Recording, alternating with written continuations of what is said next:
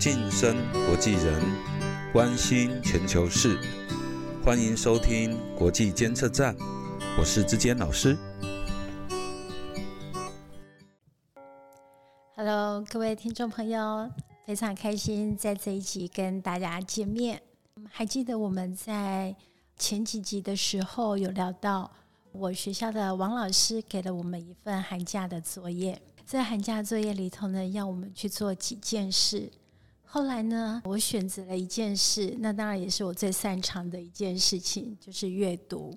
那我选的这一本书叫做《你如何定义自己》。我会对这本书非常的有向往，然后好奇，是因为这本书名啊，在老师上课的这一学期当中，我猜老师应该提过不下五次，所以我一直记得这本书名，然后我就想，好，那这就是我的寒假作业。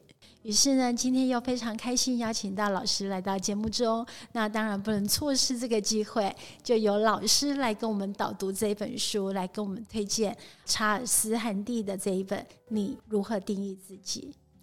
好，谢谢思敏。我其实自己觉得很荣幸，不仅是因为能够在课堂上遇到如你这般，班上也有很多像你这样的同学啊，我觉得这真的是一个老师莫大的幸运。那另外一个也是能够接受你的邀请。透过你这个频道，能够认识更多的朋友们啊。虽然我们未曾谋面，但我相信借由这样的管道，我们之间的关系似乎也在默默的滋长，为这样的一个沙漠化的世界，我们留下一些有生命力的东西。这是我自己觉得既快乐又欣慰的事情。老师有一句话是这样说，我觉得很开心的是，好想要在节目就是。多留下一些你的足迹，是因为呢，一个人的价值其实不是在于他累积了多少的资产，而是他分享了多少的资源。那我们都知道，我们真的是时间太有限。在节目开始之前，也跟有翔说，我觉得我们老师就是一部会走路的活历史、活地理、活着就是哲学家。是，就是在听老师上课的过程当中，有好多好多他信手拈来就是一部历史，然后带着我们去浏览了整个地球、整个世界地图这样子。很想透过节目跟大家分享，老师的资源真的非常的丰沛。谢谢诗敏哈，我自己都有点脸红心跳，不好意思。不过我想，就是确实在今天事事讲讲求专业的时代呢，啊，博而能通哦，这好像是已经死掉的一种理想。但我们对人性，有时候你仔细想想，专业是一种切割的利器，就是我们过度讲究专业的时候，其实会把人性给扼杀了，真的是把人杀了。你可以想象，你只有一只手可以自由活动，虽然它非常的强而有力，其他的都被绑住，那这个人其实离死也不远啊。我觉得这种整体性，这种 holistic，对啊，这个就是一个整全的一个人性生命观。我希望能够透过这样的一个授课的方式，或者在空中大家分享方式，可以把它呈现出来。那就由老师来帮我们导读这一本《你如何定义自己》。好，老师为什么这么推？这本书要我们阅读呢？呃，查尔斯·韩蒂的这本《你拿什么定义自己》啊，确实有几个地方是我一直在课堂上会大力推广的啊。第一个点就是，它是一个人生的故事。嗯，这个查尔斯·韩蒂到了七十几岁晚年的时候才写的这本书，他回顾他自己的一生走过的路，所以是一个非常宝贵的人生经验的一个传承。这是第一个点。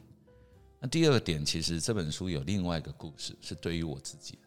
他其实是一个我非常非常优秀的学生介绍给我的，在这本书刚刚出现的时候，其实这个学生送了我两本书，一本就是你拿什么定义自己，另外一本叫做《学术这一行》啊，那是一个美国的大学教授写的，哎，当过校长吧啊，好像是 Stanford 的校长，他在他把学术界的这一行很多漏规漏习给讲得很明白。那我自己觉得这是一个非常让我动容的爱的礼物啊，因为这里面这样的礼物其实包括了对书籍的深刻认识，以及对读书的人啊，诶，就是背诵书的人，就是我的一种深刻的理解。所以这送书的人跟送的礼物到我的手上的时候，我真的可以知道啊，就是这个送书的人对于我跟这个行业或这些事情都有非常深刻的洞察，所以这是一个非常让我感动的礼物。这是第二点。那第三个呢？其实也是因为你们的课程，我们的课程叫做全人发展，这个课几乎是 在概是全国唯一的哈，会教这样的课程。但是其实全面性的、整全性的发展是很困难的一件事，它是很容易说，但很难达到的。我们可以说的一口好菜，但是一点做出来一点能力都没有的话，那这是空口白话，没有意义。而这个整全性常常需要时间的累积跟智慧。我觉得查尔斯·韩蒂，他一开始被知道的是一个组织学的大师，是一个气管的专家。可是其实你真正深入去看，他在谈的都是关系，嗯，都是人跟人的关系。那这一本书呢？你拿什么定义自己？谈的就是自己跟自己的关系。对，没错。所以我记得我跟同学们说过啊，就是第一个要来往的他人就是自己。嗯第一个要对话的他人就是自己，所以第一个要交朋友的人就是自己，要跟自己实实在在的对话，不要隐瞒，不要欺瞒。有时候人会发现，我们不是欺骗了全世界，而是我们先欺骗了自己，所以我们才欺骗了全世界。所以有时候我们最忽略的也是自己。这个部分是我想要推荐这本书的原因。嗯那这几年说起来，嗯，这几年说实在话。在既有的经验里面，也都还不很不错。大部分的同学都从这本书里面得到相当的益处。当然呢，也有很混的，从网络上抓人家的读书心得来写的哈。不过基本上大多数的同学，我觉得只要深刻的阅读，都能够找到很棒的人生智慧。那我不晓得诗敏能不能容许我在这边念一段话？好哦。我其实也想把这个当成一个爱的礼物，是送给另外一些学生啊。我现在能明白，一个人早年的成长环境有很大的力量。我开始能理解，从小相信只有一种看世界的方式，是多么容易发生的事。尤其是当你从没有遇到过不一样的看法，当你只阅读同类人所看的报纸。当你上同样的学校，参加同样的派对，加入同样的社团，我现在了解，一个人可以对人生和社会抱着粗暴的看法，而在内心还是一个好人。而我虽然有点晚了，也终于学会使自己的眼光脱离刻板印象的局限。老师，你念的这段话也是我印象最深刻的。我愿意用这一段话送给一些人。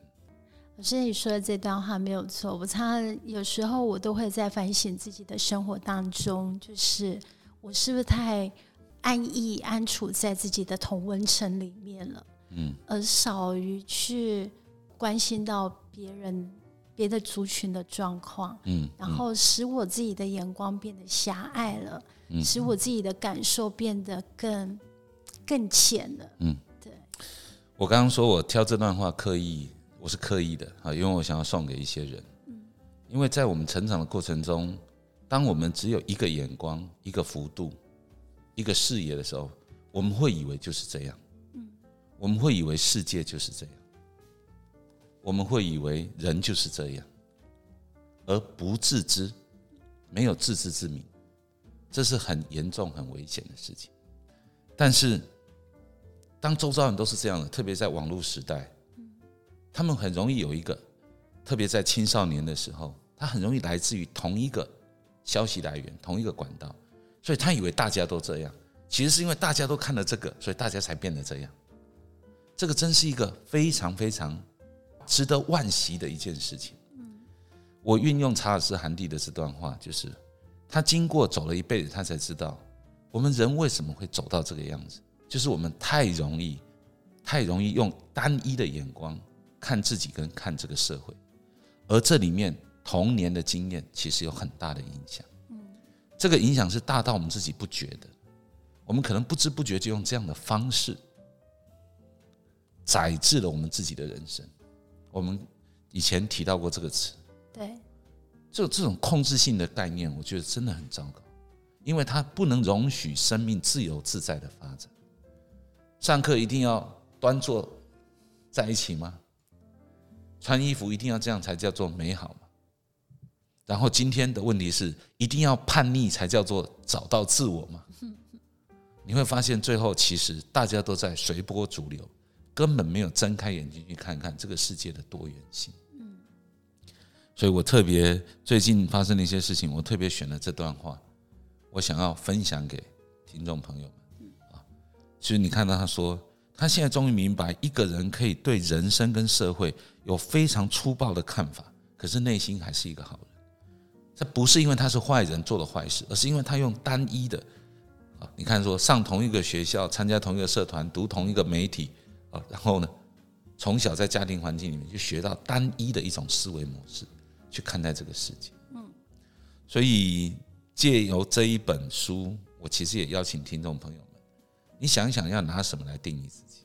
当你年纪渐长，你在想你的人生里面有什么？我们看到最容易就是我得过什么奖，对不对？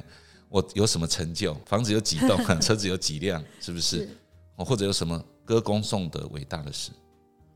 不是说这些不重要，这些当然也是一种成就。可在这些成就背后里面，我们怎么来对自己交代呢？那些东西真的很重要吗？对你自己来说真的很重要。我自己这几年还真的是在这个事情上做了不少反省。那最大的收获就是突然发现，有很多过去认为很重要的东西，其实没有那么重要。嗯，我有时候发现回家跟妈妈开开玩笑，我妈妈八十几岁了，爸爸九十岁了，跟他说一个小笑话，跟他开个玩笑。我觉得很重要。我觉得有时候在一个小小的人际关系里面，给一个善意，对人多一份包容，放下自己对原有一些事情的执着，我觉得现在变得很重要。因为放下的过程中，自己得到自由。我只是引用刚刚的一小段话而已。是。可是我觉得查斯韩蒂非常诚实。我自己也是一个非常讲究诚实的。那我以前讲究自己的诚实，也讲究别人的诚实。可是我现在发现，我要放下，嗯，我要放下对别人的讲究，自己享受自己愿意的诚实。我觉得那时候我会变成一个更温柔的人。现在我正在学着做这件事情。不瞒您说，是老师上次也跟我们讲到说，去寻找你自己的宗教，就是出发去寻找自己的宗教，就是当你知道你要放下的时候，是我觉得跟这一块有很大的一个连接。老师，你在课程当中也常常讲到有两句话，我印象非常深刻。你总是说，目的是一个目的确定，手段就有弹性。对，这段话也是来自于查尔斯汉迪吗？不是，这是另外一个学者，在在台湾很没有名，叫吴金雄。嗯，哎，这个人也是一个很特殊的人。我觉得我们的社会太少人知道他啊。他的英文名字叫 John Wu，他写了一些很特别的书，但是不容易说清楚。哎，但是他最早是法律学者，其实他是联合国人权宪章中文的起草者，他也是中华民国第一个象牙海岸国际法庭的法官，啊，他也曾经担任过那个驻梵蒂冈的大使，他也曾经是一个上海租界法庭的法官，他二十四岁在东吴大学当法学教授，二十七岁当法学院院长，因为他十九岁到美国密西根大学读法学院。读了硕士，读一年，十个科目全部满分。密西根大学直接给他博士学位，叫他不要念了。他的英文、法文、德文都非常好，可是因为他的著作大部分都是外文写的，所以一般人比较不容易懂。他说：“目的确定，手段就有弹性。”他另外讲了一句话，叫做“爱的科学”。他说：“现代人那么渴望爱，可是一点都不了解爱的科学。为什么？因为他的那个时代，大家崇尚科学，觉得科学很重要。而他说，其实科学是工具。”然后我们要多懂爱的科学，要了解爱的原理。其实不瞒您说，我在很多时候课堂上讲的话，跟这一句话有很大的关系。我们要了解爱的原理。什么叫爱人？爱人有时候是给他好吃的东西，有人是把好吃的东西拿走啊，逼着他要做进步。爱人有时候是陪着他一起走。爱人有时候就是狠心把他推开，让他走自己的路。爱人有时候就是拥抱他。爱人有时候就是。很凶的骂他、指责他，所有你生活中看到的事，他都可以是爱，是但也可以是虚伪的以爱之名而做的事。若你不确定那背后真正的目的，其实这些事都很难很难理清清楚。所以，我们真的要多懂爱的科学啊。所以，对于查尔斯·韩蒂而言，我觉得用这句话，用吴金雄的这句话来诠释也可以了。吴是口天吴，金是经济的金，熊就是那个 动物那个熊。对，各位倒是愿意的话，可以去查一查。是。另外一个，我刚刚说的就是查尔斯·韩蒂好像也在用另外一种方式在表达。所以人际关系之中有成圣之道，这个我也是在课堂上讲过。对。查尔斯·韩蒂把人际关系跟企业管理跟组织学结合在一起，其实在我看来就是把目的跟手段结合在一起来表达他的专业而已。并不特殊，也不奇怪，反而更有目的性。所以各位听众朋友，如果从这个角度来看，你拿什么定义自己的人生？第一件事要确定的就是我的目的地到底是什么？想一想，你的目的地是什么？是吃过所有没吃过的，玩过所有没玩过的？那你会发现，人生永远不够，永远都很短，永远没有满足的时候。这个就是佛家讲的“欲望乃无底洞也”啊，小小一个洞，可是没有底。全世界都填进去也填不饱。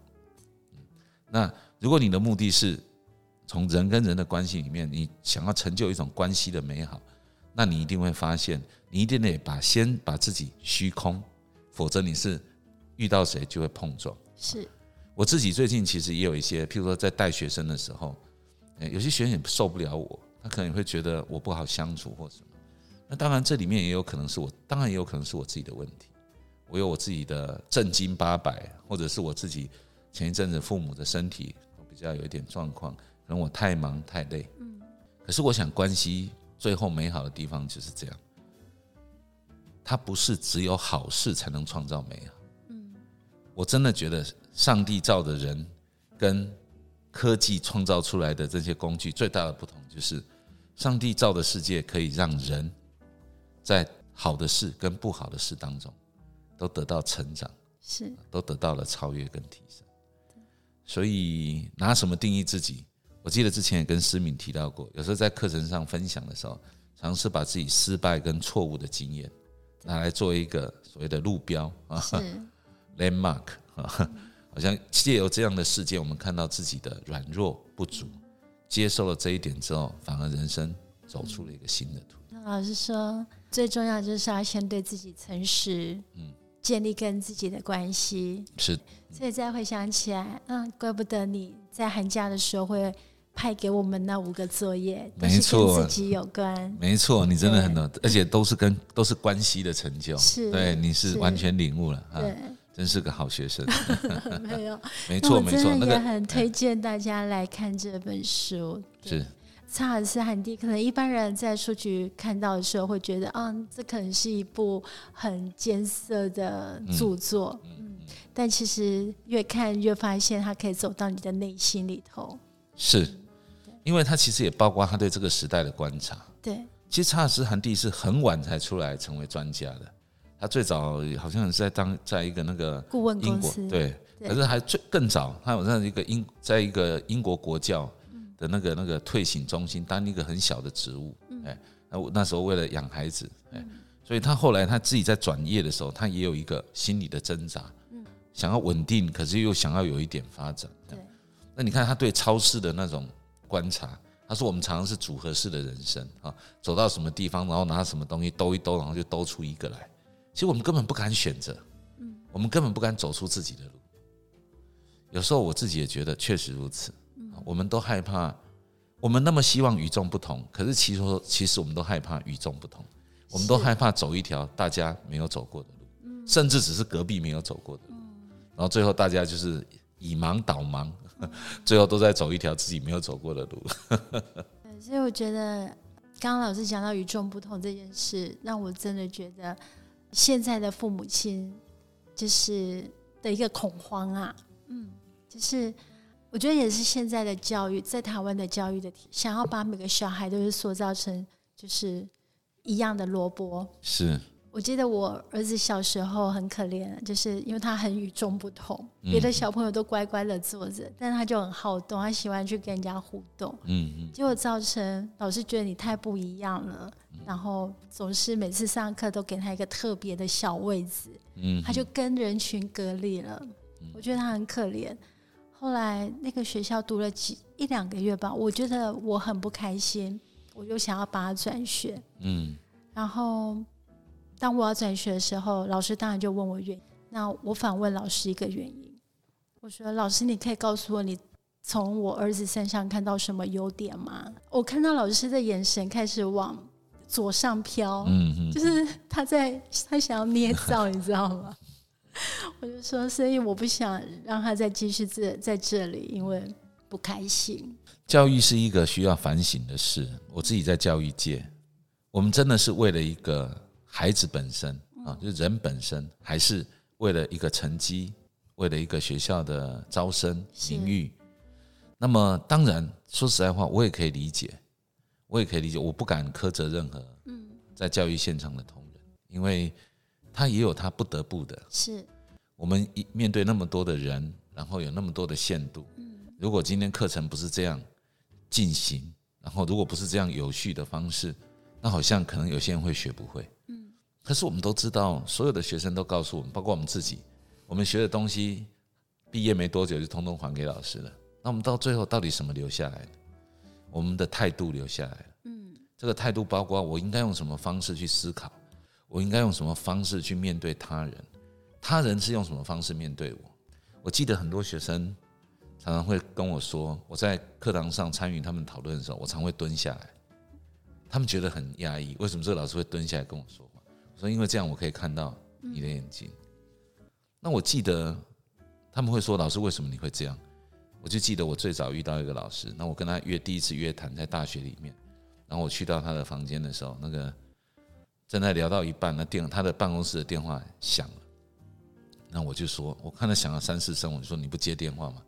他说：“我可以接吗？”他说：“啊，这是你的办公室。”然后他说：“这是你的时间了。”我从来没有体会过被一个教授这么样的尊重，是，就是他跟我约的时间之后，这个时间就是哎，就是我的这样，所以他觉得这一段时间他如果要做别的用途，应该得到我的同意，这个给我非常大的震撼。嗯，我从来都没有想过老师可以这样看学生。嗯，那有时候我在生活中，我记得也有一个案例哈，有一那时候很多年我刚刚开始教书还是兼任老师，那我有一个女同学努努捏捏想尽办法来找我。好像要谈点事，我本来以为她有一些什么感情的困扰，就她来跟我说说啊，我看到男生毛茸茸的腿，我就觉得很恶心。她大概要告诉我，她可能是一个 lesbian 啊，可能是一个女同性恋者。嗯，我猜大概是这个意思。我愣了大概三十秒之后，我回答他说：“哎，我也是哎，我看到男生毛茸茸的腿，我也实在没什么好感。”然后这下他愣了大概快五分钟。然后一下子反应不过来，五分钟之后哈哈大笑，我们两个哈哈大笑之后就回来了。对呀，确实啊，我们都没说谎。是他看到男生毛茸腿，真的就觉得很恶心，一点美感都没有。那我看到男生毛茸茸腿，我确实也没有什么感动之处啊，那就是这样子而已，事情也就解决了。很多年后，他特别来看我的时候，我看他过得也不错。那本来他心里面大概没未曾找到接纳自己的方式，可是用一个小小的方法。我我讲的真的是实话，我从不喜欢白色谎言。我有一个课，我记得思敏上过，我特别谈白色谎言还是谎言的概念。我我就是喜欢用实话啊，这也是真的。对，那我跟你是一样的。我们看到男生毛茸茸的腿，我们都没什么好感。对，那这样就可以过日子了嘛？嗯，那我觉得这个也是一种，好像我们在生命当中借借由教育，然后得到一种启发。所以我最近有时候会跟学生说一句蛮重的话，我说你好像只有受过训练，好像没有受过教育，是不是要考虑一下训练跟教育到底差在哪？这个话当然是相当重，也是对我很熟的学生，当然有一点刻意夸张，并不是公开课堂上这样讲，也可能也也有过类似的话语。对，这我不能讲那么那么，但是意思是提醒他们，嗯我想并不是在批评，而是说。教育的本质并不是只有职业训练，而是让一个人成为一个顶天立地，自己会喜欢自己、欣赏自己。重点是还会思考。对，然后可以带着自己勇敢的活下去呢？我觉得老师刚刚讲的这几点，在这本书里头，听众朋友有去书局看到这本书的话，不妨翻翻，它真的可以领导你，带你自己走入自己跟内心的部分，与自己对话。我导读书籍哈，不喜欢跟人家说书籍里面有什么。通常像刚刚那练一段已经是很特殊了，那为什么呢？因为但是我刚刚想的那些事情都跟这本书有，所以我觉得我我就像人家跟我讲说这个。白金记里面讲了什么什么，我就会有点讨厌，因为读到那边就会期待哦，原来是什么？不想破梗。对我希望读者们可以自己，真的，一本书没有多少钱，甚至你可以图书馆用借的。这本书其实你茶余饭后拿来看，它也有足够的幽默跟风趣，因为就像在听一个人讲他自己的人生故事一样。可是他又有非常深刻的，刚刚说两个特质，很诚实的观察。也很诚实的表达，所以很精彩。老师，我在这本书读到某一个章节，他讲到自己小时候的成长的过程，然后他是北爱尔兰的人，是的，那他们是一个非常稀少少数的一个民族。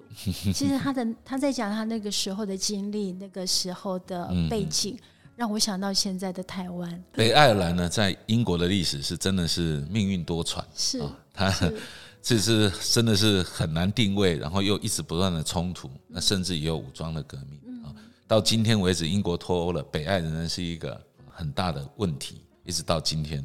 所以你可以想象，在那个地方是一个很特殊的心情、心境。可是我觉得他并不是在批评，他借由在讲自己的这个特性，回头反而来表达，这是他找到自己定义的那个锚定的那个点，那个 anchor。啊，他找到一个可以锚定说啊，在这个混浊浮动的这种世界价值观里面，他可以找到这个点来说，哦，我是这样的人。对对啊，在这种浮动的价值观里面，我是这样看我自己的这件事，我从这里面找到了什么？对啊。对，所以在看到这个章节的时候，我也开始反思：我生长在台湾，我是台湾人，我怎么看自己？没错，这个世界上的一个互动的一个连接。是我我非常肯定这一点，就是台湾的文化当中有很可以说悲伤的一面，就是我们有很强烈的日本文化的影响，嗯啊，那当然也有所谓的汉文化的影响。无论你用什么方式称呼，那中华文化确实就是我们的根嘛，啊，主要的根。那我们也台湾也受到非常强烈的日本文化的影响，五十年甚至到现在都还是啊，就像印度受到非常强烈英国文化的影响一样。除此之外就没有别的吗？不，我们受到西方的影响。我们受到西方这种文化冲击，可是我觉得我们都没有自己来融合这三个，我们都是在这三个里面组合的。嗯，可能有些人非常的开放，因为觉得西方是这样，都是个人主义，爱干嘛就干嘛啊。有些人又非常的日本文化，对不对啊？这个家族啊、企业啊、公司行号里面啊，那个日式的文化里面，长幼尊卑是不是礼貌礼仪啊、道德品德？可另外一方面又有一种压抑之后的啊。因为个性的压抑之后产生的那种反扑，那有时候我们也有看到那种，呃，就是啊，从原来中国儒家的那一块啊，小孩子结婚，爸妈一定要管到底，对不对？啊，所以最后吵架都不是都不是结婚的人，都是那个双方家长，然后怎么宴客，怎么前一阵子不是网络上很流行一个，就是那个流水席或什么，是，对，那我就是发现这个结婚的目的都不见了啊，最后都在讨论这些工具的事情。我是觉得就像您刚刚提那个例子。查尔斯·韩蒂在自己的身份当中找到一个啊锚定的点。那我觉得我们今天在接受各种外来文化之前，也真的要好好的想一想，什么真是我们台湾文化的本质？我们要先找到自己的根，然后才能够在这些外来的文化之中自由的、自由的消化，成就出一个新的。否则我们就像是组合一样啊，拿了这个美国的车头。然后拿了这个这个日本的车尾，然后放了那个 那个哪一国的引擎，然后加上一个铁壳，然后我们就在开。所以常常会有很多很奇怪的事情。在我来看，我们有一些文化乱象，像教育。对不起，我实在是有一点难以忍耐哈。我觉得教育真是出了大问题。